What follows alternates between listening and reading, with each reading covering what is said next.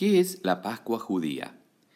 En Levítico 23 tenemos las fiestas solemnes y allí Dios estableció la Pascua. La Pascua es la salida del pueblo de Israel de Egipto y debía ser celebrada de una manera muy especial.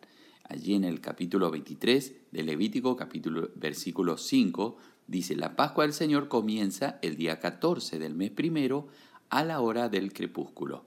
El día 15 del mismo mes comienza la fiesta de los panes sin levadura en honor al Señor.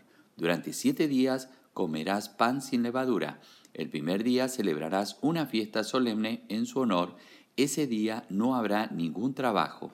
Durante siete días presentarás al Señor ofrenda por fuego y el séptimo día celebrarás una fiesta solemne en su honor. Ese día no harás ningún trabajo.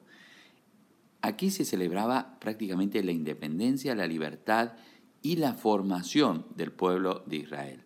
Hoy en día los cristianos celebramos la Pascua, pero por otro motivo, eh, no por coincidencia, sino porque Dios había determinado que Jesucristo debía morir el día de la Pascua judía y resucitó el último día, o sea, el domingo o el primer día de la semana, eh, celebrando así la resurrección. Nosotros, los cristianos, celebramos la resurrección de Jesucristo, su muerte, su padecimiento y su resurrección.